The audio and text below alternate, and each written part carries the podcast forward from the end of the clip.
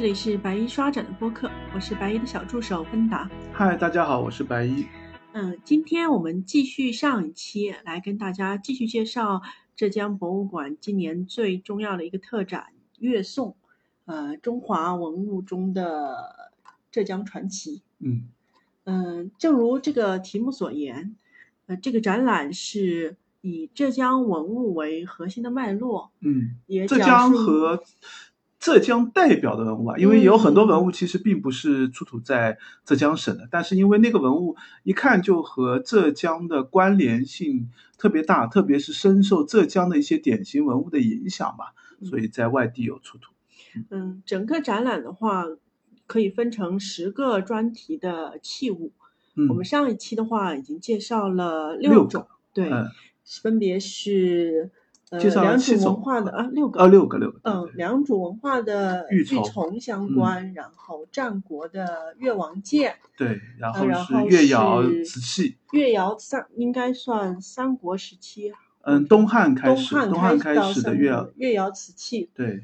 然后后是是吴越国的秘色瓷，吴越国的晚唐吴越国秘晚色瓷唐木色对，所以其实呃除了题材以外，也可以看到整个的一个时间的顺序，嗯，然后就是五代的这个阿育王塔，嗯，然后以及我们宋宋代代的雕版印刷，对对，对，这样六个专题。嗯，那接下来的话，我们就话不多说，就让白衣继续沿着这个线索来介绍剩下的专题。嗯，剩下还有两个大的区块的部分吧，可以认为，其实有一块区块比较大，就是后面的一个大单元的部分，所谓的商品和贸易的这个部分。那这个部分呢，我觉得是这次展的比较好的一个亮点所在吧。虽然展的三类器物在嗯之前也经常可以看得到，而且在博物馆的常设展厅当中也经常会出现的。第一类就是湖州镜，那么就是在南宋的时候，嗯，湖州地区的制镜业是非常发达的。嗯，首先是有一些民间的，就是著名的做铜镜的作坊。那宋代的铜镜呢，跟嗯我们之前时代的铜镜是有点区别的。中国铜镜史上大概可以认为，铜镜存在着嗯三个主要的发展阶段吧。第一个就是战国到汉代时期的。就是这是最早的一个铜镜时期，这时候的铜镜最著名的产地可能是在这个湖南湖广区域，就是湖南湖南湖北区域为主吧。就是湖北鄂州是蛮有名的一个当时产铜镜的这个区域，这应该是和湖北的出产铜的嗯资源有关。那嗯，当时到了汉代的时候呢，其实这个浙江的会稽县会稽。铜镜也比较有名，就是那个会计绍兴就有所谓的鉴湖嘛，这个名称可能也是跟铸铜镜是有一定的相关性的。然后这是早期的这个铜镜的这个出产的时代，然后后一个比较这个嗯巅峰的铜镜的制作时代呢是唐代。就唐代的铜镜呢比较厚重，然后花纹比较繁复，比较漂亮。汉代铜镜其实也是的，就是背后的花纹都比较繁复，而有很而且有很多就是当时的一些嗯，可以认为是时代元素或者这个嗯时代类的图像，对于我们解读汉代或者解读唐代的这些一些嗯器物史啊，或者是嗯题材史啊都有帮助的，里面会有一些出现典型的故事的。但是这样的一种物品，到了宋代的时候，就出现了一个重大的变化。铜镜呢，首先第一个就是会看到铜镜做的很薄，就是做的很轻巧，就是尺寸也变小了，然后厚度也变小了，背后的花纹也几乎消失了，就是以素面的，就背后素面或者几乎是素面的，没有太多装饰的这样的铜镜为主了。这是一个很典型的区别。另外一个还有一个很重大的区别，就是在宋代的铜镜背后大量出现了商标、店家的文字的体积。这个因素是和这个单元部分的这个主题，就是商业和贸易是紧密相关的。就是铜镜在汉代甚至到唐代的时候，铜镜实际上还是。嗯，主要是贵族在使用的这样的一个嗯器物，就是它主要的功能并不是嗯简单的造这个形象而已，它有很强的。就是嗯，代表一定的身份等级啊，或者是一定是一定的富贵以后，你才可能去买一个铜镜，放在家里可能也不是一个普通的照的照的镜子，有一定的装饰性，所以它有很背后才要做这么复杂的花纹。但是不是因为那个时候本身就是，呃，青铜这个。就没有那么容易获得，或者说铜镜本身就是一种非常珍惜的物品，所以我们会不停的给它加上装饰来彰显它的一个嗯独特性，或者说这个方面现在并没有一个很简单的解释啊。但是我认为是和时代的发展有关的，就是在唐代的时候，第一个肯定是普通的市民阶层并不需要这么。这个常用的照镜子的东西，就是因为照镜子说明什么呢？说明你对自己的妆容很重视。对，那你就需要时刻打理自己的妆容。那一定意味着你出门的时候你是有所顾忌、有所考虑。那么这样的一个嗯需求，在唐代甚至唐代以前的话，应该对于普通百姓来说是不太需要的。或者我只要呃，因为我们知道这个剑或者这个所谓的这个，嗯，其实这个词的来源就是水盆嘛。那水盆就说明以前是只要水照照水盆里面的水，我就能够知道啊，我到底装束的怎么样。说明在这个唐代以前，恐怕一般的老百姓就只要很简单的了解一下我的妆容是怎么样，或者我有没有这个简单照一下就行了，并不需要去花很多钱去买一个镜子。待会我们也会提到，其实镜子的价格我们大概是可以估算的出来的，就是因为镜子用的是青铜，嗯，从汉代开始，青铜最大的一个用途就是铸钱币，那每个钱币的重量我们都是知道的，就是而且我们一定知道，在呃越这个呃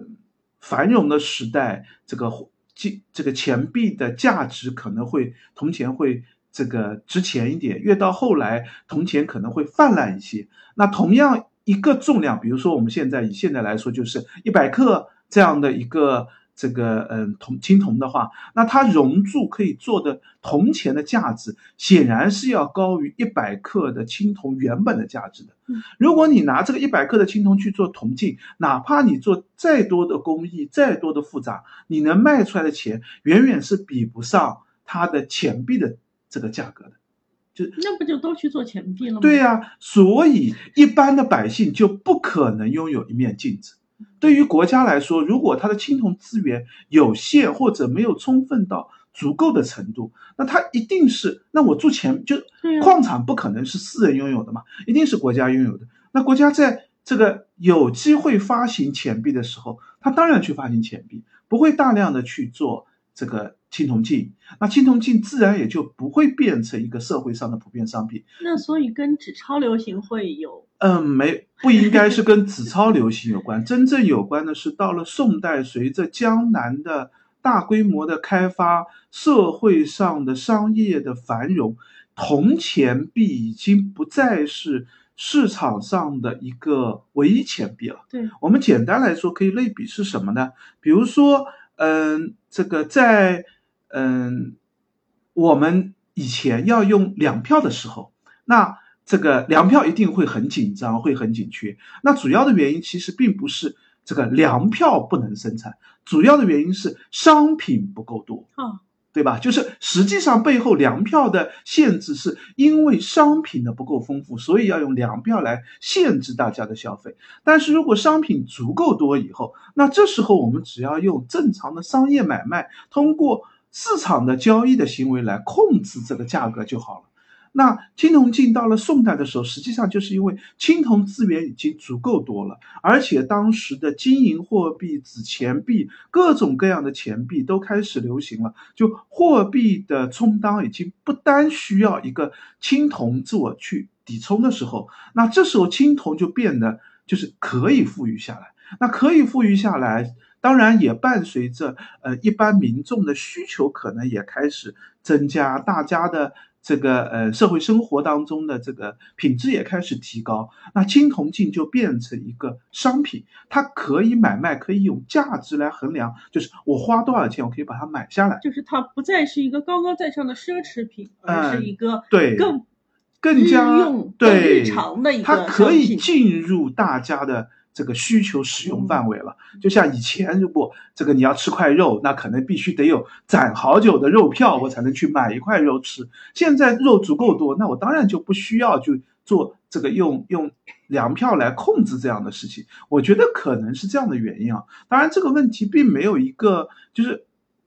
不能用一个，因为这样说的话只是一个概念而已。那你需要有这个数字的证据啊，或者学术的推导啊，所以并没有一个很严格的学术证明嘛。只能觉得这个社会的发展或者社会整个经济性的发展，就推导让大量的货物开始成为商品化的销售了。其实也是这个单元的主题。就是正是在南宋或者北宋到南宋这个时代，大量的商品贸易的繁荣，使得市场上的货物丰富，各种各样的商品丰富，它可以有价值来衡量。也就是说，虽然这一次展览中展出的这个湖州镜的精美程度，或者说在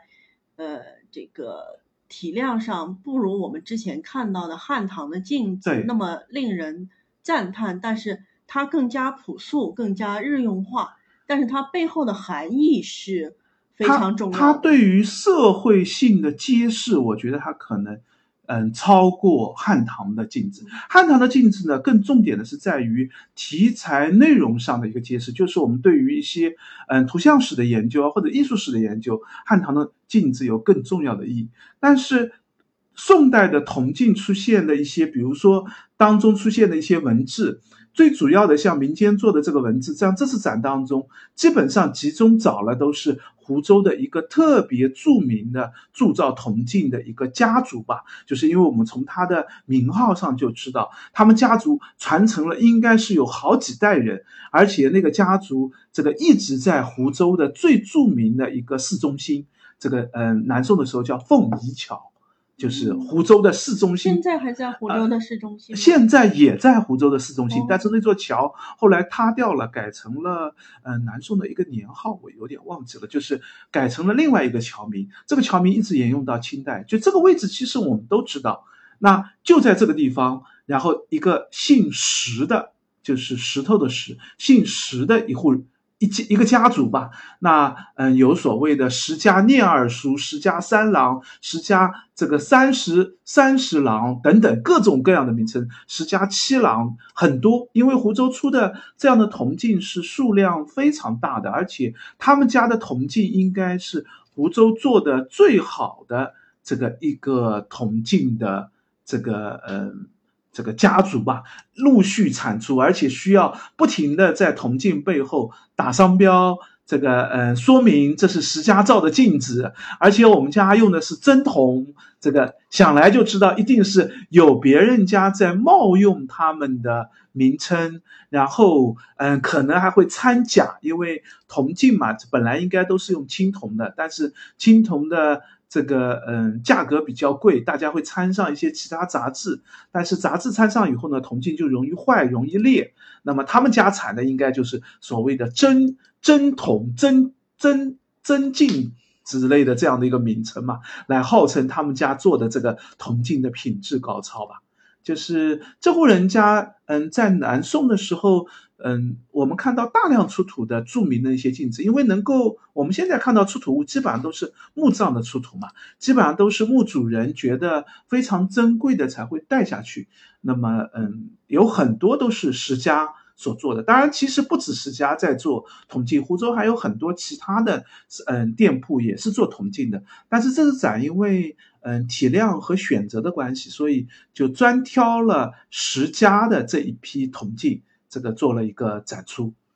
然后另外，呃，所以我们看到就是它甚至有出口的。嗯，什么叫出口？是在海外出现吗？还是这个非常多？就是湖州的镜子应该是，嗯，当时是会被卖到各地去的。我不太知道在日本、韩国或者东南亚有没有具体出过这个十佳的铜镜啊。但是这样的湖州的镜子卖到海外去是肯定是存在的。就是有没有？因为嗯，想就我们可以这个推测一下，就是你既然能够铜镜卖到海外去，那想来十佳的镜子这么最好的镜子肯定会。在海外有有出现嘛？但是，嗯，有没有考古证据？这个我我不太确定，需要这个，因为之前好像湖州博物馆也做过一个这个铜镜的专题。铜镜专题其实是一个蛮小的专题，就是一般大家不太会重视的。那即使铜镜专题，大家重视更多的也。更多的关心是战国汉呐，或者是唐代的铜镜，因为那个镜子比较漂亮，比较华丽。到了南宋宋代的时候呢，铜镜刚才我们也提到，就是它变薄了，后面装饰也变少了，重要出现的反而是地名和商业的铺子，实际上是给这家店铺打一个广告。那这次展当中，嗯，还提到了一个很有趣的事情，就是，嗯，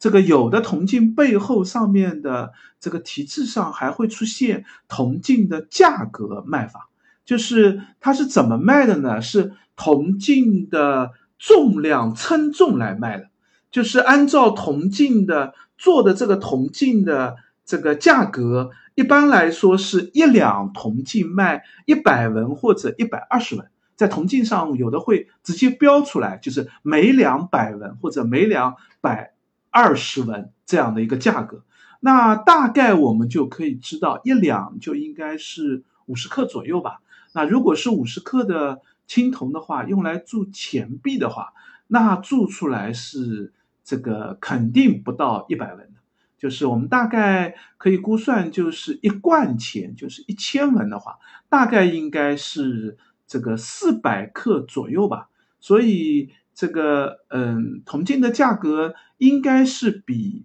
钱币是要贵得多的，要不然就会大家把铜镜去熔了去做钱币了。就是如果做钱币更更这个能做更多的话，那当然是熔了铜镜去做钱币才合算了。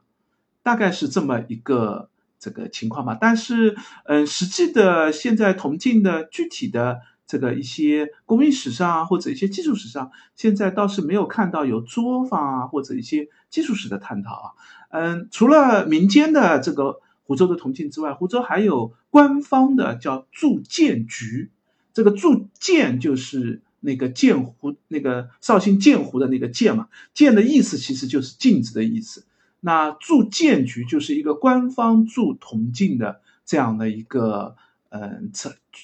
场所或者一个机构吧，这个机构也设在湖州，可见湖州当时的这个铜镜呢，是这个铸造量是非常多的。而且很有趣的就是，湖州其实自己并没有青铜的矿业的嘛，那它的这个青铜矿肯定是要通过这个船运的方式运进来的。那矿业可能是来自鄂州，来自就是这个湖湖南湖北区域，然后运到湖州，通过湖州的这些工匠来把铸造出来，然后。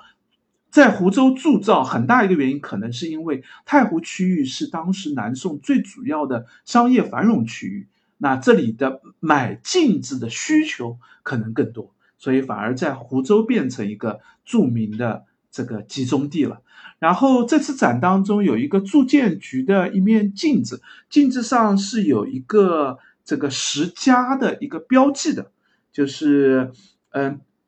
本来这个上面的标记是湖州铸建局前到八年，然后铸炼铜监委，就说明是官方监督铸造的一面镜子。然后同时在边上有一个十佳的两个小字，可见意思就是这个铸建局自己真是不是真的铸，就是真的开工铸。镜子还真不一定，他很可能是委托别人家住的外包，就那个叫什么政府采购对对对对对，可能是政府外包的一个订购服务。那以前我们看到，之前因为住建局出的镜子，在住建局铭文的镜子以前也有出土啊，但是以前呢，我们就没有看到过在住建局的镜子边上还有标明是是就是哪家店做的。那现在这面镜子能标上十家。恐怕说明，也就是这个湖州最有名的铸铜镜的那户那个那个那个工匠就是石家的，他才会要特地说明这个，即使有住建局的保障，我还要用我们家的这个名声做一个担保，就是我们做的镜子绝对是真的好的。呃，而且确实对比一下这个南宋的镜子啊，就是石家铭文的这个镜子，确实质量做的也比较漂亮，就是这个样式也比较好看一点。就虽然它基本上都素面的，但是边上的花纹啊，像一些葵口的花葵花。葵花形的这样的花纹啊，或者是一些荷叶的花纹，或者有的上面会有一些简单的浅的一些纹饰啊，确实石家的镜子做的是相对品质更高的，而且它的这个嗯镜子的锈蚀状态也会好一点，因为这也说明它的铜锡铅料的这个配比相对来说比较高级吧。这是嗯第一种，就是在宋代特别。著名的盛行的一种商品，也是以我们浙江出产的为例嘛。那第二种著名的商品就应该是漆器了。这个漆器呢，在南宋时期最著名的漆器就是以温州的漆器为著名的。那这次展当中，主要展了三个类型，一种我们可以称它为就是普通的。这个机器只是涂色而已，就是我 Q 的走过去的。对，就是很容易觉得好像，哎呀，好好好普通啊，就只是一个这个机器的小物件而已，样式也不起眼，好像就没什么特别重要。我还跟白姨说，我说这跟那个汉代的马王堆出土的这个漆器好像还不如他们，就是很普通。但是实际上，嗯，就是在。出土文物当中，宋代的漆器其实是非常重要的一类文物。就是我们现在出土的宋代的漆器保存的完整的是比较少的。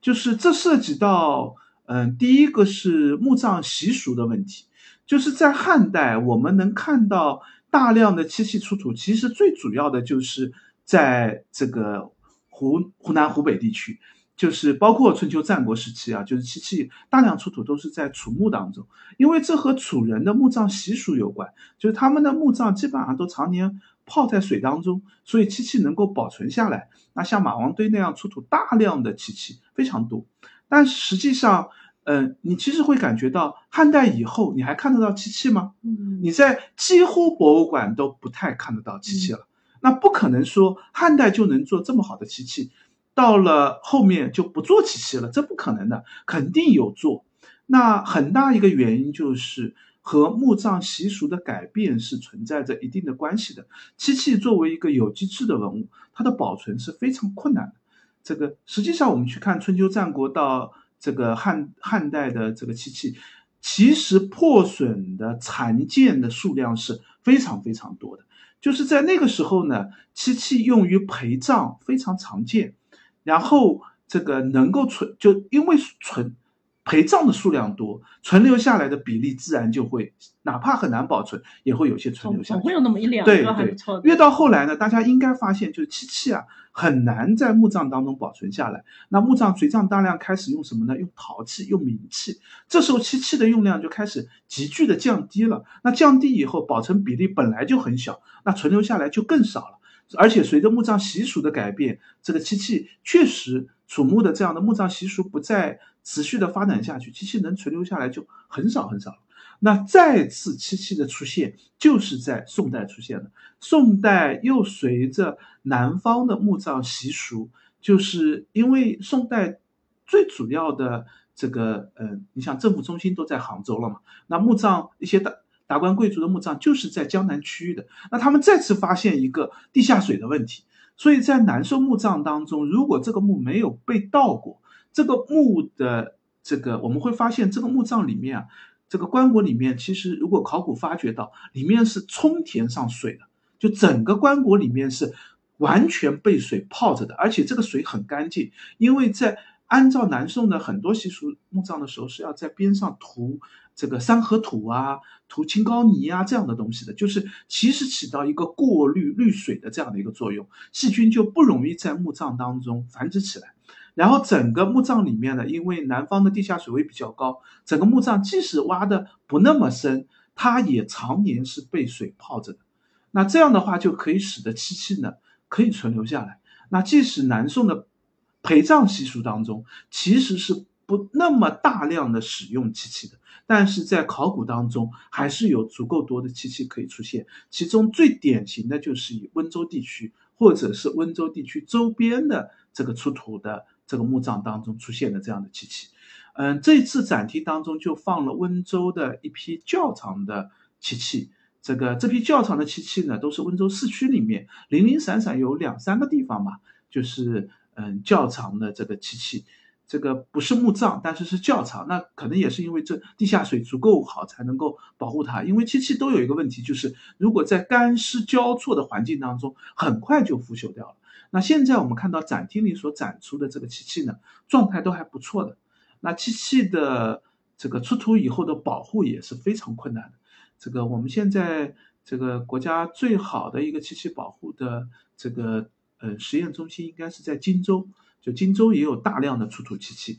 那涉及到的就是出土以后如何让它能够脱水。就是它原来是有水分的一个环境，但是出土以后呢，你就不能让它持续继续有水分，一有还有水分的话，细菌马上就会滋生起来，因为你不可能让它放在一个无菌环境当中，然后就要快速的把水给置换出来，置换出来以后让它固定，这样才能把这个漆器的形态保护得住。那这一次展厅当中拿出的几件温州的教堂漆器，其实品质是非常高的，虽然看上去不那么起眼。那你的品质非常高的判断在哪里？我们用同时代的出土漆器做对比，就是宋代你能看到的出土漆器，就是你大部分看到的都是非常非常残破的，只有一点点边缘的，就是。这个，这是你在大部分的宋墓当中，就是因为宋代人，你要知道宋代人的墓葬习俗啊，就是它不是一个像汉代或者是嗯春秋战国时期那样的大贵族的墓葬当中会把很多贵重的文物放进去。宋代放进墓葬的文物，大部分都是因为墓主人生前特别喜欢，他生前使用的特别多，所以我们会看到，在宋代的很多墓葬当中出土的文物，实际上是什么呢？是他生前特别常用的一件东西。这个砚台可经可能已经被磨得很厉害了，但是那个砚台还要随葬进去，说明是他生前特别常用的，那会随随葬进去。那这样的文物就会带来一个问题，就是它不是一个不像马王堆那样的东西，不是说哦，按照他的身份，按照他等级，我就要放这套东西。它是，而且我是为了墓葬特地做的这套对对对，它它很多就是他生前的一个用具而已。那这时候再放进去，第一个它本身就有使用的痕迹，另外一个时间久了以后残破肯定很厉害。所以宋代，我们看宋代的漆器。这个其实考古出土的情况状态是残件居多，就是但是温州这两个教场里面完整器非常非常好，而且宋代漆器也是嗯漆器技艺的一个大发展时期，后来影响到明清元明清漆器的剔剔锡的技术，这个呃黑白的这个图修图的这个技术，然后漆器的造型都是在宋代建立一个基本样式的。后代只是在宋代漆器的这样的一个形制上，再有一个这个专项的一个发展，或者是继续的一个技艺的提高过程吧。宋代是中国漆器史当中非常重要的一个环节。这个而且考古出土物呢，就是特别好的文物又特别少。你像马王堆的出土一个，基本上汉代的漆器就。包罗万象的都可以看得到，汉代就就是以马王堆为标准就可以看得出来，但是宋代我们就很难以一个墓葬一个考古就说啊这就包含了，没有这样的墓葬。因为宋代的漆器发展的已经非常百花齐放，对样式类型和工艺发展的都非常复杂，在这个展当中我们待会儿也会聊到，还会有好几种工艺。那在温州这两个较常出土的和松阳还有出土一个嘛，最主要的是一个修漆的工艺，就是涂色的工艺。那我们能看到的最常用的其实就是红黑两色。那基本上呢，这个漆碗的这个涂色的呃位置基本上都是里面是黑的，外面是红的这样的一个做法居多吧。然后也会有一些这个典型的，其实反映当时的审美的这样的一些修色工艺。然后在松阳的那件当中比较有趣的，它应该出的是一个帘，然后里面有两个套盒的这样的一个形式，两个套盒还涂了两个不同的颜色。现在因为时间久了，两个颜色有所暗淡，一个应该是偏黑色的，一个应该是偏黄绿色的。可能是偏绿色的，我觉得就是这两个套盒的，虽然很简单的一个单色颜色，但是其实这个审美还是非常高级的，造型也非常不错的。就是这批漆器很容易被忽视掉，就是这需要你对嗯宋代的漆器史有一个认识，你才会重视这批东西。就是因为你见的少，当你看到的时候，你就会觉得哇，好厉害，这个有这么大一批东西。那其实这博士有一个。漆器的常设展厅的，就是嗯，曹曹先生捐的一批文物，香港的一个商人嘛。那他捐的文物，其实从他的收藏来看，就可以发现，他主要捐的就是从元代以后的漆器，而且实际上元代的漆器都只有个别的几件，但是在他所捐的漆器当中，元代却是所捐漆器当中最重要的，因为元代的。这个工匠名开始变得著名起来。宋代的时候还是以店家名为主，就是是十家，我我是十家的工匠，我就漆器上写上名字，或者哪户店家，我们就认为，哎，这就是好漆器了。等到元代的时候，就开始要落款了，就是那个工匠到底叫什么，这个人更重要了。那这时候又是一个工艺的进一步的发展，就是我们不但注重是他们这一家，它可能是有一个类型的漆器，有一个漆器的常见的样式，特别受欢迎，那卖的就会非常好。但是到了元代以后，大家更注重工艺细节的时候，就开始要求到底是谁做的，谁即使是你们家，那还有好的工匠和差的工匠，我关心的是谁做的那个名字要写上去。在他捐的文物当中，其实是没有宋代的漆器的。是我们浙博配了一批浙江省出土的宋代的漆器，有的是出土的，有的是嗯地这个地宫佛塔的地宫天宫当中出土的文物，配合上变成一个从宋代开始的中国漆器的这样的一个展厅。这个展厅在全国的漆器的博物馆展陈当中是非常有地位的。就是漆器第一个保存状态其实是不太稳定的。就是很难很好的维护保护。另外一个，几乎没有一个地方能够拿出一个跨度特别长的一个漆器室。漆器的中心是在变化的，就是我们最早的嗯战国时期的这个漆器，很可能是在嗯湖南、湖北或者是四川地区为核心的这个地方。然后到了唐代以后，我们就不太知道漆器的制造中心在哪里了。到了宋代的时候，就在浙江了，温州了。然后到了明清以后，就进入了宫廷这个漆器的这个阶段。这个扬州、南京，甚至北京的漆器都开始兴盛起来。所以几乎没有一个地域的博物馆能拿出一个全系列的漆器展厅。那在宋到明清的。这段历史上，浙博的这个常设的漆器展厅，这个应该说除了故宫之外吧，故宫而且没有常设的漆器展厅。故宫能拿出很多漆器的重要文物，宫廷所藏的，但是他们没有藏设漆器展厅。应该说浙博的这个展厅是非常非常好的。这个展厅应该是在孤山吧？在孤山馆，就是孤山馆这个，嗯，现在名字改过好几次，现在叫斑斓。斑斓多彩还是斑斓五彩，我有点忘记了。就是那个大家有兴趣的话是可以去看一下的。这次展的有两件文物，其实原来都是放在那个机器藏设展厅的，就是温州这个嗯这个慧光塔当中所出的这两件机器吧。嗯，就是所以我们还是拉回来，就是刚才我们也聊了这么多啊，就是看温州窖藏这一批的展品，可能还是要放在整个漆器发展史或者说工艺史中来看，才能体会它的一个重要性。对，就好像我们刚才聊那个湖州镜一样，也许它看起来没有汉唐的镜子那么精美，嗯，但是它背后的意义或者说能够带来的信息是更重要的。对对对，就是呃，温州窖藏的这一批看上去就不那么显眼，但是实际上漆器还是挺漂亮的。啊就是像边上独立展柜这次展的那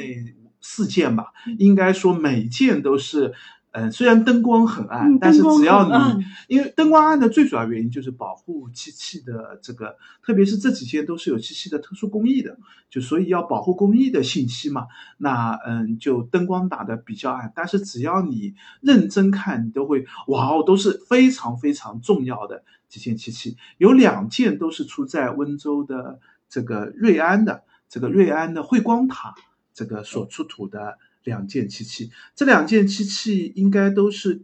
呃，我印象当中是天宫所出的吧，一件是放这个诶，他写的是塔基出土，啊，那应该是地宫所出的。塔基出土的话，就是地宫所出的，就是一个是放那个舍利的，就是我们一般称之为舍利函；另外一件呢是放这个宝箧印陀罗尼经。我们在上一讲聊那个阿育王塔的时候就聊到过，在吴越国的时候是把宝箧印陀罗尼经呢是放到这个阿育王塔里面去的。到了宋代的时候呢，就是这个制度有的地方是沿袭下来，就是仍旧做阿育王塔里面也放这个宝箧印陀罗尼经啊，但是有的呢也不这样做了，就是并不成为一种官方的制度。那在这个瑞安的这个慧光塔呢，宝箧印陀罗尼经呢是专门放在一个金函当中的，金函而且是有两重，这次拿出来的是外外盒。实际上还有一个内核，内核也是我们那个浙博孤山馆常设的那个漆器展厅当中会拿出来的。所以这个就是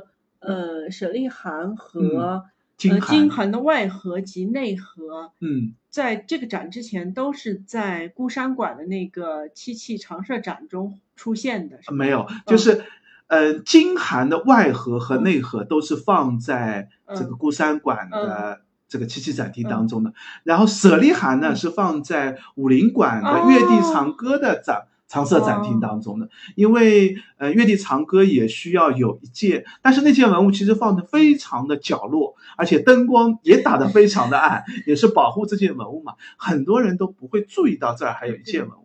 就是两件都原来都是放在常设展现当中。但是总之就是，呃，这一次我们把这个呃舍利函和这个金函金函的外盒对外盒，拿到了这个特展的对。对对对，然后我也想提一下，就是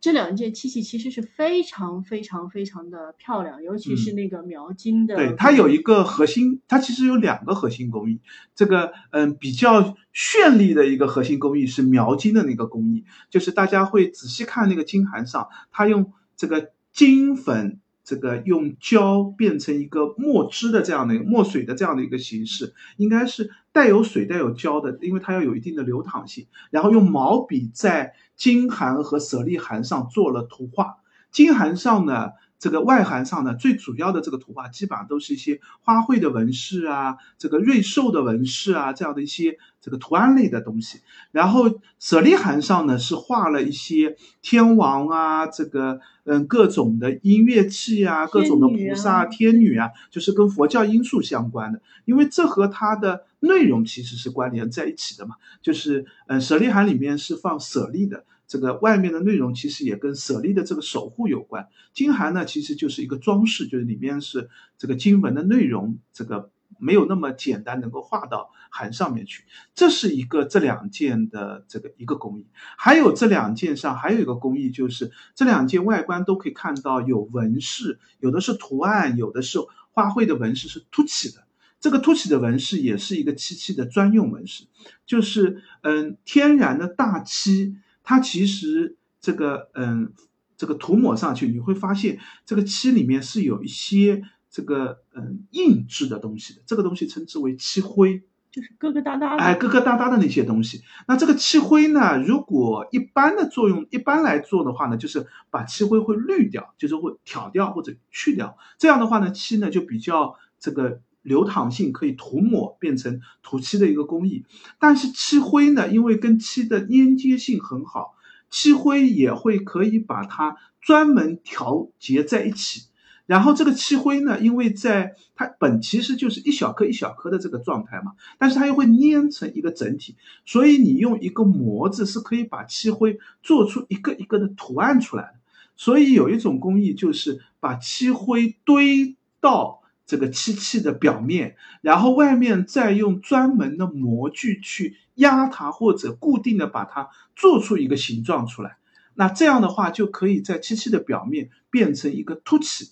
这样的一个工艺呢，和后代的两种工艺其实是有一定的相近的，就是刚才我也提到的那个剃漆的工艺。剃漆的工艺呢，是漆涂的厚以后，在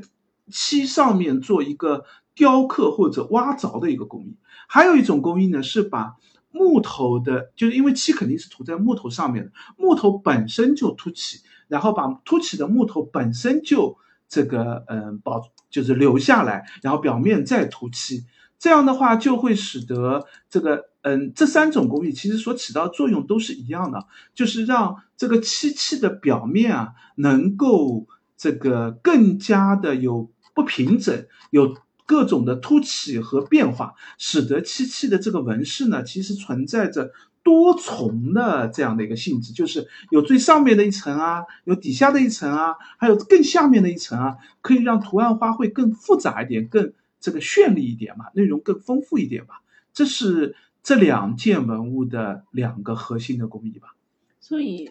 嗯，刚才我还想提的就是，白也提到了，就是说这这。两个文物的灯光是非常暗的，所以他们非虽然就是其实很漂亮，嗯，但是我第一次走过去的时候很努力的看，呃，没有看得很清楚，然后我才注意到那个展厅的这个灯柱上，对，就是它的那个展览上是有很清晰的一个放大图的，对，然后就可以先看那个，对，然后包括那个展厅上它还展就是，嗯，放了。没有展出的那个内涵的内涵的花纹对也在上面。是的，内涵上呢主要是菩萨，就是一些菩萨的造型。当然，因为那个内涵金函呢是一个长方形的函，所以它的两个长边。距离就尺寸比较大了，所以展厅的这个灯光柱呢就没法把这个长边的图案印上去。它主要印的是就是金函的外函的两头和内函的两头，这样四面拼成了一个灯光柱的四面。但是那个舍利函因为它是竖着的柱子，所以它把竖条的这个图案就正好放到了四面啊，而且打了一个。就第一个图片拍的不错，就是蛮大，其实这个本对非常好的一张图片，然后又是一个比较亮的一个展示的环境，所以你可以清晰的看到这个金这个舍利函上的这个金描描金的这个内容，然后另外你再来回头看看它这个原尺寸是多大，你就可以知道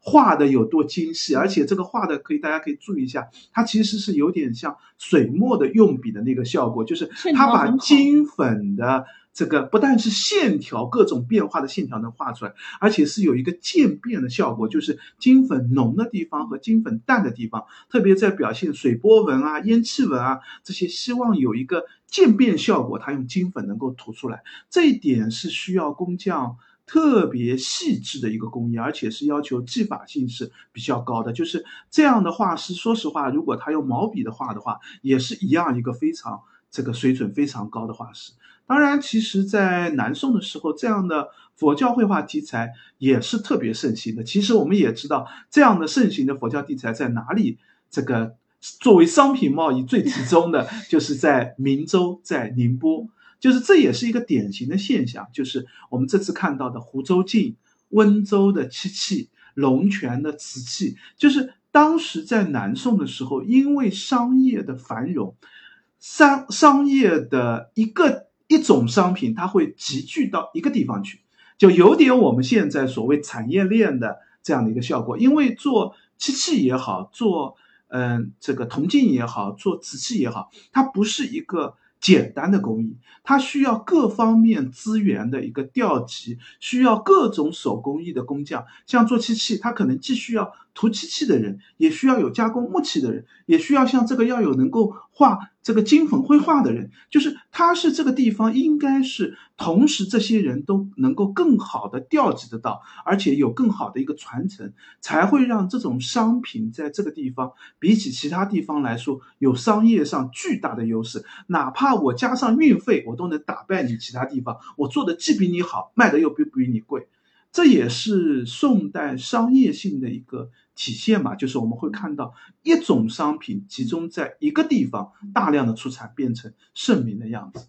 那嗯，所以就是聊回来啊，就是刚才我想说，白也说了，就是展柱灯光柱上的内容嘛，所以我是想说，嗯，大家可以先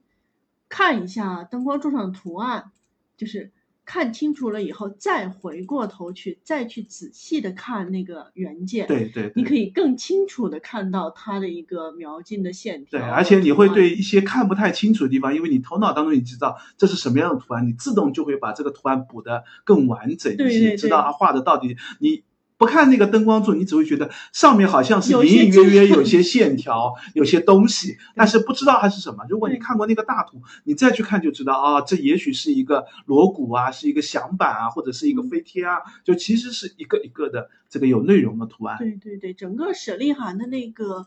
图案还是非常非常厉害。对对，刚才白也提到了，就是它其实是在武林馆中的一个常设展，对但是因为灯光非常暗，放的也非常低调。嗯，就是之前我们也聊到说，这个展把武林馆的呃那个浙博的十大镇馆之宝有四件都在这件还不是镇馆之宝，但是这一件还不是镇馆之宝。然后当时我们也说，是因为。呃，镇馆之宝也有这个观众投票的。对，当时这波就是武林馆开馆的时候，就是搞了一次，就是既有观众投票，就是选了，就让大家来选这个所谓的镇馆之宝。然后这观众投票完了以后呢，再用专家评审的方式，再挑出了这个几件。因为观众投票嘛，就是反正只是哪件好看就选哪个嘛。那么，但是专家投票呢，大家会会。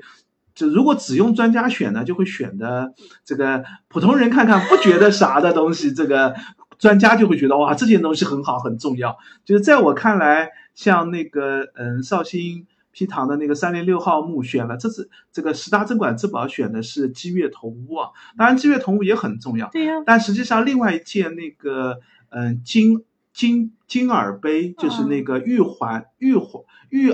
耳玉环的耳，然后金杯的那件东西也是这个皮唐三零六号墓出土的那件东西，其实也非常重要，在金银器史当中，那件东西是这个有非常重要的地位的，而且也是金镶玉的一个这样的使用。就是最后是通过两个的合一吧，最后选出了现在这波的所谓的十大镇馆之宝。然后这一件东西其实。真的看完灯光柱再去看，很漂亮，但是可能因为当时没有那么呃好的一个图案展现，它就只是很低调的。放在了一个，虽然是独立柜子，但是那个柜子是靠边放，所以其实你在常设展当中，你只能看到两面。这次是放到了中心柜，而且放在了中间，你可以四面都看得见，角度也非常好。还是很暗，灯光比常设展厅已经亮了一些了，但是还是比较的暗，因为这个没办法，这个是保护的原因，就是不不能再加强灯光了，有有这个相应的打光要求嘛。然后还有两件放在独立。展柜也是两件非常好的两件漆器，那两件漆器呢，都是来自于外省的。一件是福建邵武出土的黄焕木出的一件这个漆盏和盏托，就是一个茶具的盏和一个盏托。还有一件是这个出土在常州武进墓的。这个一个漆的方盒，长方形的一个盒子，这两件虽然是来自于外地，但是这两件上面都有漆器工匠的这个这个题名吧，就是其实就写在漆器里面的名字，说明这两件都是温州所做的。这个嗯，邵武的那件是温州城西关二九郎上劳。这个待会儿我们也会解释一下，这里面前面应该就是温温州城西关，就是温州城的这个城西吧。然后这个二九郎应该是那个店家的那个制作者的那个名字，然后上饶其实是一个专用对于机器的一个称呼，然后这个另外一件这个嗯常州的那件写的是我要看一下。丁酉温州。啊五马中念二郎上劳。嗯，就是也是这个一样的，就是丁酉是一个时间的年号，是什么时候做的？然后温州温州出产的，然后五马五马应该是五马巷，就是温州到明清时代还有这个地名的。然后中信的念二叔就是上劳，上劳也是一个同样对于七七的一个称呼。这两件我们可以看到，虽然是出土在外省。嗯，但是这两件应该都是温州所出产的漆器，那也可以间接说明，就是当时全国的漆器大概都是被温州所垄断的，就是只有温州的漆器才会这么盛名，才需要专门加一个名字放上去。可能日常使用的漆器本地产的也会有啊，就是这个这个比较常用一些嘛。但是，一旦墓主人要陪葬或者做的水平比较高的话，那就需要是这个特殊的这个温州出产才会好，而且这两件都有相应的两个工艺。嗯，下面那件邵武出土的那件是，其实是一个装饰性的绣漆工艺，就是在那个漆碗上做了一个兔毫的描纹，这个也是漆器的一个挺有趣的一个工艺。就是我们知道兔毫盏。其实，在福建的这个瓷盏当中是非常有名的。那个是通过釉里面的烧制方式出现了兔毫的这样的一个流纹。那漆器呢，有很强的仿瓷器、仿这个其他金银器等等的做法。那这一个描纹的做法就是仿瓷器很常见的，就是漆器本来是跟瓷器是触感啊、手感都不一样的。漆器本来涂抹的话，应该就是一个颜色而已，但是它可以通过涂抹纹样去用漆器去仿造其他的这个器物的外形嘛。当然并不完全一样，因为兔毫盏我们知道兔毫的这个纹应该肯定是在碗内的，现在描的这个兔毫纹呢是在碗外面的。那其实也是，就是如果你要一个建盏去在碗外面烧出土豪纹，饰几乎很难烧的。就是因为对，这反而是漆器，反而是我想在哪里描都可以描。那这个嗯，而且它也是这个漆器的另外一个工艺做上去，就是口沿镶银边。那这个早期的瓷器在复烧阶段的时候，瓷器口沿也是镶银边的。但是在建盏的漆器呃瓷器当中，其实我们看到建盏漆器基本上都是垒烧的，就它不需要口沿去这个。用用作支撑，所以口沿是直接可以上釉的，那也就没有镶银边的这样的做法了。至少宋代是肯定没有的。那这个漆器呢，反倒可以用作镶银边啊，做一些装饰。这也可以看出，就是嗯，其实器物史当中既有很多复古的做法。这些复古的做法也是工艺高级的，或者这个显示工艺水平的一个方面。另外有很多模仿的做法，就是用一类漆器去模仿另一类的器物，这样的器物就是也是体现工艺水平高的一个做法。所以这一件也可以看出温州当时漆器的这个种类类型吧。那另外一件常州武进这个嗯香前村的那件。这个出土的漆器就更加重要了。武进的这个啊，不是村前乡，不是乡前村，那个村前乡的出土的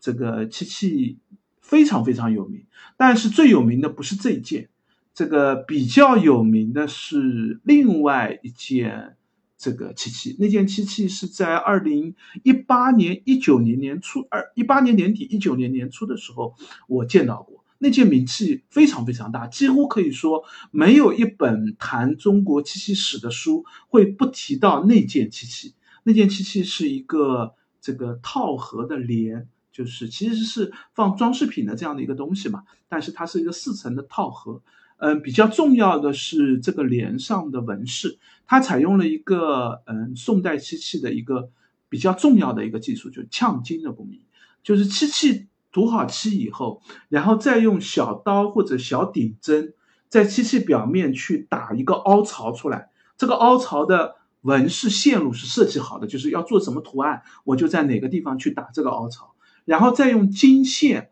或者用金片去把这个凹槽给填上。填上以后呢，如果是金线填进去就好了。但金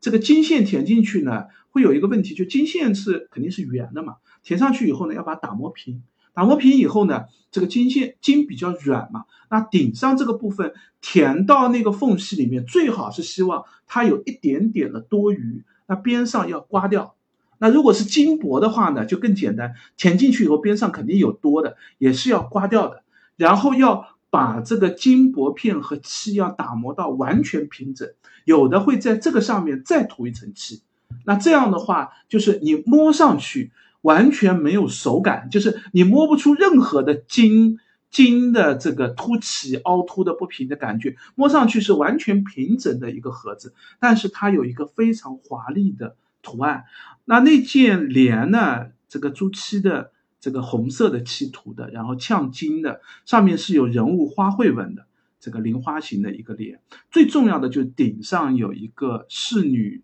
人物的一个持团扇的一个图案。这个既执了团扇，又拿了一件非常重要的，就是折扇。这个是考定中国折扇出现的年代非常重要的一件器物。就是我们没有在南宋看到出土的文物有折扇，但是我们可以知道南宋的时候一定有折扇，就是因为这件器物。而且这件器物上的折扇，如果仔细看会看到扇面上还画了一朵花卉。就说明当时的折扇已经开始复杂起来，开始变化多样起来。我们熟知的图案、文字类的、题字类的这种折扇呢，最多的是明代的折扇，就是明代是非常非常盛行的，特别是苏州地区为核心嘛，就是明代的折扇是非常非常多的。但是南宋呢，这个文献当中，嗯，很隐约有提到，而且文献当中我们不太好判定是本地的折扇还是进口的折扇。那这件文物上的这个折扇，就说明当时这个嗯，就是中国的这个折扇应该已经蛮流行了。这件东西特别特别著名，而且名气很大。上一次我是在就是刚才提到的这个上博的那个展，叫千文这个石华，千文石华，就是这个历代漆器的一个展览。这个然后你介绍了这么多，然后说他没来，对吧？嗯，这次没有来，因为。在武进村的这个村前乡的这个南宋墓窖藏，它一共有六个墓，一号墓、二号墓到六号墓。这个六个墓当中，一共出了三件呛金的漆器。我后来仔细查了一下，它漆器其实出了有六七件之多，但是其他呢，有一件素面的脸，这个我也没见过。然后，嗯，还有其他的一些小漆器，那都没有。特殊的工艺有呛金工艺的，一共就三件，在上博的那个千文这个石华当中呢，啊，千文万华应该是不是石华，千文万华对，这个千文万华的这个展当中呢，是来了其中的两件，就是一件就是刚才提到的那件莲，还有一件呢是一件这个田竹漆的，就是它是基本上看上去是一个黑漆的，中间有田竹漆，然后有一个这个朱漆填出来是一个斑地纹。然后一个呛金的一个长方盒，那件上博的那个临展当中也来了，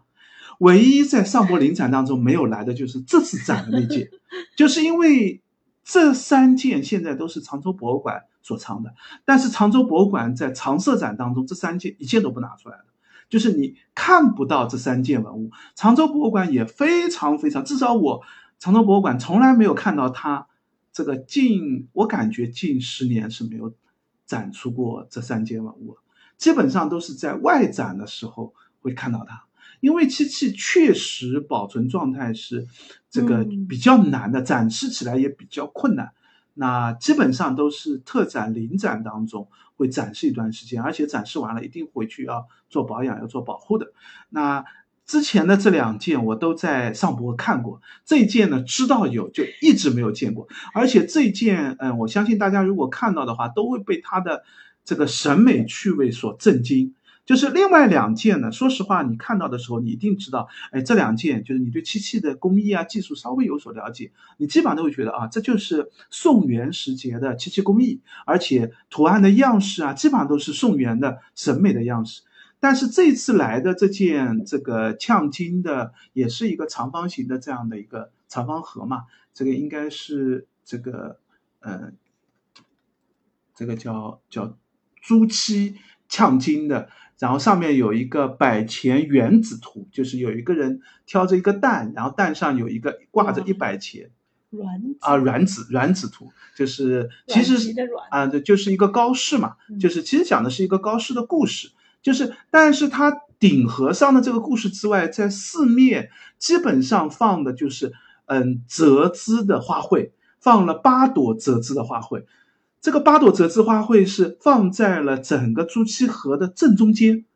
这个审美其实特别像现代化的，就是我们现在的一个装饰审美的这个艺术，你看上去根本就不像宋代的一个审美的样式。其实宋代是有折枝花卉的审美的，但是宋代的折枝花卉出现的其实是比较难得的，就比较少的。这个。我们看到的更多的折枝花卉，也确实是就是书画史当中也会在南宋或者南宋晚期开始出现折枝花的这个花卉的这样的一个绘法。比如说上博就有一件很有名的那个嗯松竹兰三友图，就是南宋时节的这样的一个一个折枝花卉，画了三种这个松竹兰三三个这个嗯三个。这个放在一起的这样的一个折子，但是这种审美其实对于中国人的审美影响是非常深远的。就是这种装饰到我们现在还是非常常用的一个装饰题材，很多装饰的这个器物表面就做一个单枝花卉啊就可以了。不需要有复杂的其他的装饰、其他的背景。现在我们的审美是非常理解这一点的，但是实际上在古代审美当中，这是一个非常高雅、非常高级的审美。就古代的装饰审美，其实还是以满填、满布或者尽量多做，因为那个是比较自然的嘛。就大家都会觉得做的多才漂亮。但是要开始出现这样的高级感啊，就是要有留白，要用对比。要用非常局部的复杂去对比大量的空白，去产生一个艺术性的效果。这实际上是一个非常高级的文人审美，就是一定是伴随着艺术性的一些叙述、文学概念的深入，大家开始意识到，就是这个首先是用文字的留白，就因为文字没法把事情叙述的很详细，文字是一定要留白的，就文字一定要去。攫取内容的，那通过文字的攫取以后，大家发现，哎，有些东西不讲，其实意境比讲了还要好。那才会意识到，有些图案是不画比画了还要。是书画的留白。对，就是书画的留白，也是在山水绘画的留白，也是在南宋的，就所谓的边角山水的出现嘛。在南北宋的时候，还是大山堂堂，正中间一定要放高山的时代。到了南宋的时候，就开始出现，哎，我们中。中间不放山，侧边去放山，就是这种审美其实是一个时代审美的这个潮流。这也是我觉得最体现，就是如果要现在流行的讲宋韵、宋代文化，其实这个 这个概念或者这种文学性，在我看来是最体现宋代文学性语言，就是宋代的文文学性的，就本来应该是文字文学上的东西，开始渗入到。社会的方方面面进入到各种的装饰绘画，这个绘画也好，漆器也好，就进入到其他题材当中，大家会把文学的这种理念用于其他方面了。这其实是非常高级的一种审美。那在这三件当中，其实这一件的朱漆呛金的这个长方盒，反倒是这个审美水准最高的。这件闻名已久，这次是第一次看到，所以非常的挺难得的，挺震惊的。那最后我们就稍微解释一下这个上牢吧。这个上就是上面的上，牢就是牢房的牢。这个上牢呢，其实是描述漆器的一个这个名词。这个牢呢，应该用的是这个记记事的那个概念，就是所谓的牢，其实就是记事物。就是嗯，是用猪肉、牛肉、羊肉做祭祀的时候，选出来最漂亮的那头牛，就是最漂亮的那头羊，就上好的那个，对对对对，上好的那个祭祀品，就会在祭祀的时候就称之为上老。那漆器呢？因为其实跟祭祀行为是紧密相关的，就是很多祭祀行为用的那个盛盘器就是这个漆器。所以最早我估计上饶的出现是一开始是说这个漆器特别好啊，不，这个祭祀品特别好，我用一个最好的漆器去神放它，所以那个漆器是最漂亮的，然后放的一定是最好的祭祀品，所以那个漆器就会叫上饶。那后来就变成形容漆器的制作技术高了高超，所以嗯，这次展当中拿出来，基本上这个题字当中都会看到写的都是上劳。我估计也是应该漆器当中是没有中劳和下劳，就 本来记事品当中是应该是有中劳和下劳，但漆器当中应该就中劳下劳就不会写上去了，就不写不用写了，能够写名字，能够把店家名写上去，作者写上去，一定写的就是上劳。那最后还有一个，还有两个啊，对，还有就在商品贸易这个阶段，还有一个主题就是龙泉瓷器。龙泉瓷器这里面有一件是特别重点让大家关注的，就是浙博的十大镇馆之宝嘛，就是那件嗯龙泉这个砚滴嘛？啊，那件出的周形的砚滴，上延二村这个一个古窑子。这个出土的一件舟形砚滴，这件舟形砚滴原来也是在月地长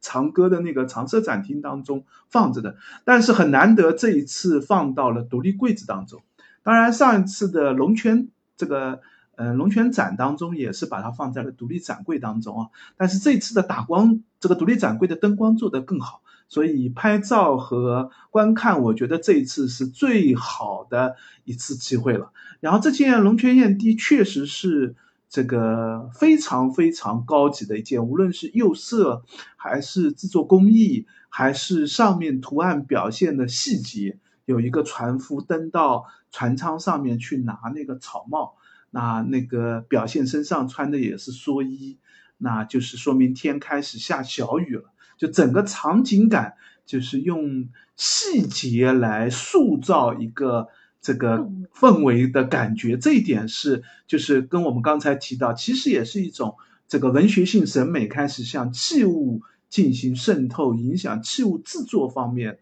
方方面面的一些影响吧。而且这次龙泉呢这个单元里面放了很多龙泉瓷的一个对外的影响。大家如果二零一九年底、二零二零年那次龙泉大展没有看到的话，这次也基本上能够把龙泉展的那个核心主线看到了，就是从龙泉本地的大窑和龙泉本地的出土瓷器开始，影响到周边的，比如说四川遂宁出土金鱼村的那批较长的龙泉瓷，这次也来了三四件吧，算。这个嗯，龙泉对外的一个扩散，然后另外还有这个内蒙古的那个吉林路古城遗址出土的一批窖藏，那可以看到最远可以跑到内蒙古去。那嗯，还有就是元代的这个太仓有一个樊春镜的元代的一个码头，因为元代的远洋贸易出口就在那个码头的地方，那有大量的在。腾仓货的时候被抛掷到码头周边的，就是那些废弃掉的瓷器的碎片。那这个题板当中还提了一下新安沉船啊，韩国的新安沉船也是非常出土了非常多的一批龙泉的瓷器。但是很可惜，这一次因为现在疫情嘛，海外借展文物非常困难，所以没有新安沉船的文物。嗯，中国跟韩国的关系以前还不错的时候，浙博是比较容易能借到新安沉船的这批文物的，因为一直关系比较好，也借过好多次。这次没有来，但是基本上可以从这一个龙泉瓷器的小单元部分吧，就可以看出，嗯，南宋到元代这个时节，浙江制作瓷器的最高峰、最好的一个商品性的中心，就是龙泉的这个。地区性的窑址，然后通过它大量的无论是国内的瓷器技术的扩散也好，还是海外的贸易也好，有大量的龙泉瓷器是影响到国内外的。那用这三个龙泉瓷、温州漆器、湖州器综合体现出来，就是在南宋时期，作为浙江这个地域已经有大量的地域性的核心商品开始繁华，开始影响周边嘛。嗯，然后我记得龙泉祠这边还有很多的这个金鱼村的窖藏啊，就是遂宁的那批窖藏嘛。对对对，然后那批的品质好像是非常高的。对，那批是我们从嗯，除了故宫收藏的龙泉瓷之外，全国大概龙泉瓷器里面水准最高的就是那批金鱼村的窖藏了。因为嗯，南宋的时候，四川地区是抵抗。蒙元入侵的核心地带，因为蒙元这个长江一直跨不过，所以他要绕长江而来，就要从四川打进来。那有大量的南宋的军队、高级的官员是这个以四川为中心的。那那批东西，我们现在一般推测可能是南宋最后期的一批封赏物，就是本来是要赐给或者赏给那个最高级的军队的，那可能也是给。这个官员再赏赐下级的一个，因为当时的打仗据说是要踹掉箱子，倒出里面的金银器啊，这个贵重的瓷器，就说这场打赢了，这些东西就赏你们了。就是因为当时为了激励作战嘛，那这批东西可能本来就是这批赏赐器，但是最后就是没来得及赏赐，就随地掩埋掉了，最后也没有再回来把它挖出来，就变成一个窖藏文物了。就这批东西的品质，就从宫廷里出来了，品质是非常高，就官官家定制的这批器器龙泉瓷器吧。那最后还有一个单元，体量比较小，就是有的可能不注意的话都会错过，是嗯湖山家畜的一个单元，其实展示的是西湖图。嗯，我觉得这个单元部分其实有机会，这博士可以单独再细做一下西湖图的这个主题的，因为西湖图，嗯，和一般书画的其他图是有很大的区别的。我觉得西湖图最值得做的就是在，嗯，南宋也好，在明代也好，甚至到清代也好，会出现一类所谓的西湖图。这类西湖图其实是一个实景山水的西湖图。就是我们现在甚至能从西湖图这些西湖图上读出一个历史的演变，辨定出一个重要的时间线索、重要的历史信息的，甚至可以拿这个历史信息和文献的内容去做一个对比，知道这张图到底是是不是他自己所谓的南宋的、所谓的元代的、所谓的明代，明代又是哪个时节的？因为西湖的。景致环境历代是会有些许的不一样的。如果这个画家是一个真实的场景绘制，你就会看到，比如说雷峰塔是这个木塔结构还是塔心结构。像这次展当中展的就是呃万历年间周龙所绘的这个西湖图嘛。那那件西湖图呢，西湖全景图叫做。那件西湖图当中呢，你就会看到雷峰塔呢，就是一个砖塔心，正好对应万历年间倭寇入侵以后，这个雷峰塔最后一次烧掉，外面的木构结构已经没有了。然后背后的墙上印了一张上博的非常著名的李松的那件西湖图，那件西湖图上的雷峰塔就是一个木构塔的五层塔的一个西湖图，啊雷雷峰塔的一个结构，那个证明就是南宋时候初造的西湖。这个雷峰塔的这个样式不止这一个，包括南高峰塔、北高峰塔，或者是苏堤的位置啊，苏堤到底是石桥还是木桥啊？就是我们可以从《咸淳临安志》里面的西湖图开始，逐步的去追索。现在比较有名的就是上博的那件西湖图，然后明代的周龙的这件西湖图，另外还有弗利尔那件这个嗯西湖湖山嗯西湖家趣图，还叫。这个什么弗利尔的那件，这个这次杭博的那个行在山水山水间就把那张图做了一个数字化的展示嘛，这个一点一点拉给大家看，因为那件图也是非常重要的，而且对于那件图的时代鉴定也非常重要。那件图以前都认为是明代的，现在通过它的这个内容的鉴定，我们知道它最晚也只能晚到元代的中期以前。就是不可能在这个之前了。那件应该是叫西西湖清趣图，对对，西湖清趣图，就是这几件图都是特别重要的，对于了解杭州西湖周边的地理信息、历史演变都有重要的价值的。当然，这次展当中还拿出了我们这波蛮少拿出来的，就是挺少见的，嗯、沈周的那件湖山家具图。这件图呢，就其实在我看来不能入这个西湖图的这个范畴。他按照沈周自己后面的这个题签，就是沈周去了西湖游玩回来以后，书房里面按照自己的记忆大致涂抹的，就是哎，我看到了哪些美景，比如说这个呃，有点像九溪十八涧的那种溪水啊，或者是西湖周边的这个山景的那个别致的样子啊，湖面的这个。这些样子啊，就是它是有很强的文人画的演变的。拿着这张图，你去看西湖是，就是处处都相似，处处对不起来，就是没有可考性。就是我认为真正有趣的是那些有可考价值的、跟历史信息能对得上的那些西湖。但是沈周那件也不错呀、啊，沈周那件是。对那件是一件挺不错的沈周风格的一件绘画，而且这波展出的机会不多。对，但是这次比较尴尬的是，嗯这个打光有正好错误了一下，就是你在看展的时候灯光正好在你背后。如果反向一个灯光的话，就灯光都打了，你当然希望反向打灯光，因为实际在看的时候，你会发现你人的影子就正好挡住了画面你要看的那个位置的地方。这个，嗯。灯光如果或者画面能够换个位置就，就好很多，观看起来就会好很多。基本上就是这就是整个展的一个内容或展厅的内容的样子吧。嗯，百一有四个专题又讲了好久啊。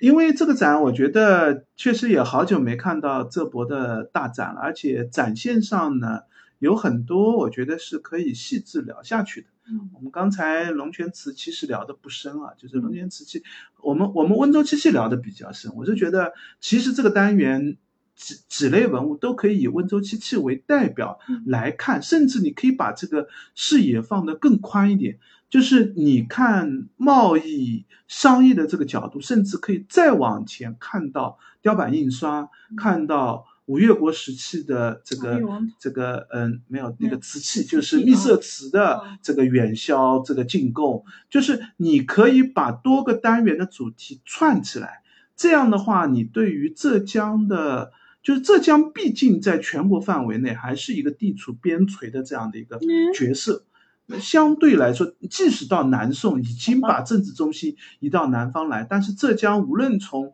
嗯军事中心来说，还是以政治中心来说，除了短暂的吴越国到南宋这两个时间段，确实是因为特殊的原因在这里，其他时节浙江距离中心还是太远了。那浙江的文化、浙江的出产、浙江的地域的这些东西是如何影响整个中华地区的？它是有自己的一个线索的，它也有自己本身的地域上的很强的一些因素的。这个如果聊得更深，我们可以深入的想想，为什么这个良渚文化是在这个地域的，而良渚文化为什么它是以崇这样的一种文化形式进入到后代的礼器崇拜当中，却没有把其他的良渚文化的更多的一些信息带进去。那越王建也是，那越国的兴起又跟吴国的这样的一个兴盛，其实涉及到的是晋楚争霸的这个故事。瓷器的出现作为一个商品，这样的瓷器的技术的演演变，南方瓷器的技术又是如何影响北方瓷器的，甚至更后面又又是如何影响景德镇啊后续的瓷器的发展？就这个浙江的故事，或者浙江对外影响的故事，其实是可以讲的更深远、更广大。所以这个展只是起了一个头的对感觉。对，这个展，当然我我也不觉得要用一个展去把这个故事嗯讲的这么全啊。那、第一个，这个展的也讲不就做做不完，这个你你你做做也做不深。其实是这里面每一类文物都可以做一个专题展，但是任何一个专题展反而没有像这个展那样做的这么多的层次、历史的跨度可以做的这么大。当然，做成大展以后呢，就是每一个单元部分一定会有局限，就需要你能够把这个局限折叠掉的那些内容去展开来，才能看出更多的一些内容吧。嗯，好的好的。那今天的介绍也就到这里。那我们也再次提醒一下大家，这个展的话是十一月底就结束了，两个月的展所以期观展其实蛮短的。，对，抓紧安排一下吧。嗯嗯，然后的话也注意一下提前预约，然后做好核酸，查看公告。嗯，嗯，那就这样。那也欢大家还有什么想听的展或者古迹，都可以给我们留言或者评论。然后也欢迎大家关注我们的微博和微信公众号，我们都叫博物馆刷展的白衣客。嗯，我们也要预告一下，我们是不是快到一周年的播客了？下一期我们可能会做一个周年特辑吧，这个到时候看看能不能聊个有趣的话题。然后欢迎大家点赞、关注、转发三连，再见，拜拜。